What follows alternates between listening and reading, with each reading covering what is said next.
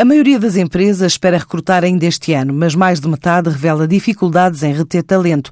Estes são alguns dados revelados no novo barómetro de recursos humanos elaborado pelo Kaizen Institute, revela António Costa, um dos responsáveis da consultora. Nós todos os anos temos um conjunto de, questões que acompanham não só neste barómetro como no económico a, a, intenção de recrutamento eh, e claramente aqui há uma esmagadora maioria eh, que prevê que prevê contratar ou recrutar mais, mais pessoas. Portanto, é, é sinal dessa vitalidade económica. 97% prevê recrutar ainda durante este ano. O Instituto indica ainda que na hora de recrutar, 73% das empresas dá prioridade a profissionais com experiência até 5 anos. Digamos que o propósito com que cada um de nós acorda a existência de um propósito, nós americanos chamam-lhe o, o seeking, né? irmos à procura de alguma coisa, quer na vida pessoal, quer na vida profissional, se não existir, eh, estamos perante um colaborador desmotivado.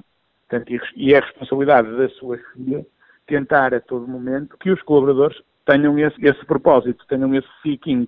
Obviamente depois mais curto prazo, mais médio prazo, mais longo prazo, mas que exista. E aqui há um dado também interessante, que é 65% dos inquiridos destaca que o importante é o aumento entre o equilíbrio entre a vida pessoal e a vida profissional. O estudo indica também uma descida na motivação dos trabalhadores, face a igual período do ano passado, também com vontade de ser mais participativos na vida ativa dos empregadores. O, o primeiro indicador é que a motivação baixou.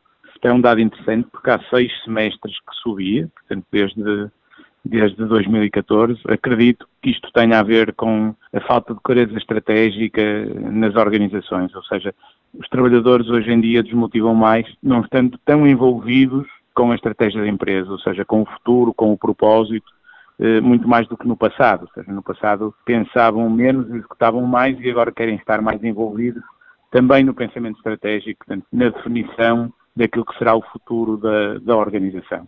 Portanto, acreditamos que a desmotivação esteja um bocadinho associada também a esse tema, porque como a economia está mais estabilizada e, está, e há mais confiança, as expectativas das pessoas tendem a, a ser maiores, não é? Tendem a ajustar-se para esta nova realidade. Eu acredito que vai voltar a subir. Já sob a contratação de milénios ou novas gerações, as principais fontes de recrutamento continuam a ser as universidades, mas as redes sociais também começam a ganhar terreno. Estas novas gerações hoje em dia entram nas organizações e ao fim de algum tempo, se não estão ou em cargos de destaque ou se não sentem que estão a fazer a diferença, eh, tendem a mudar, tendem a sair.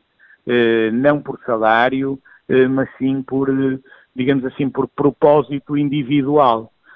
Daí que seja, seja difícil, digamos, reter talento quando comparado com, com gerações anteriores, com o que acontecia no passado, ou, no, até, ou até num passado mais recente. Quando inquiridos para, então, tendo em conta a necessidade de reter talento, que medidas é que, é que, é que estão a apontar como mais relevantes? A grande maioria aposta na formação e desenvolvimento, mas eh, há aqui um tema que já entra muito alinhado com este tema do, do, destas gerações, que é o grau de autonomia e o grau de responsabilidade. O questionário do Kaizen foi respondido por um painel de gestores e responsáveis de recursos humanos das principais empresas de Portugal.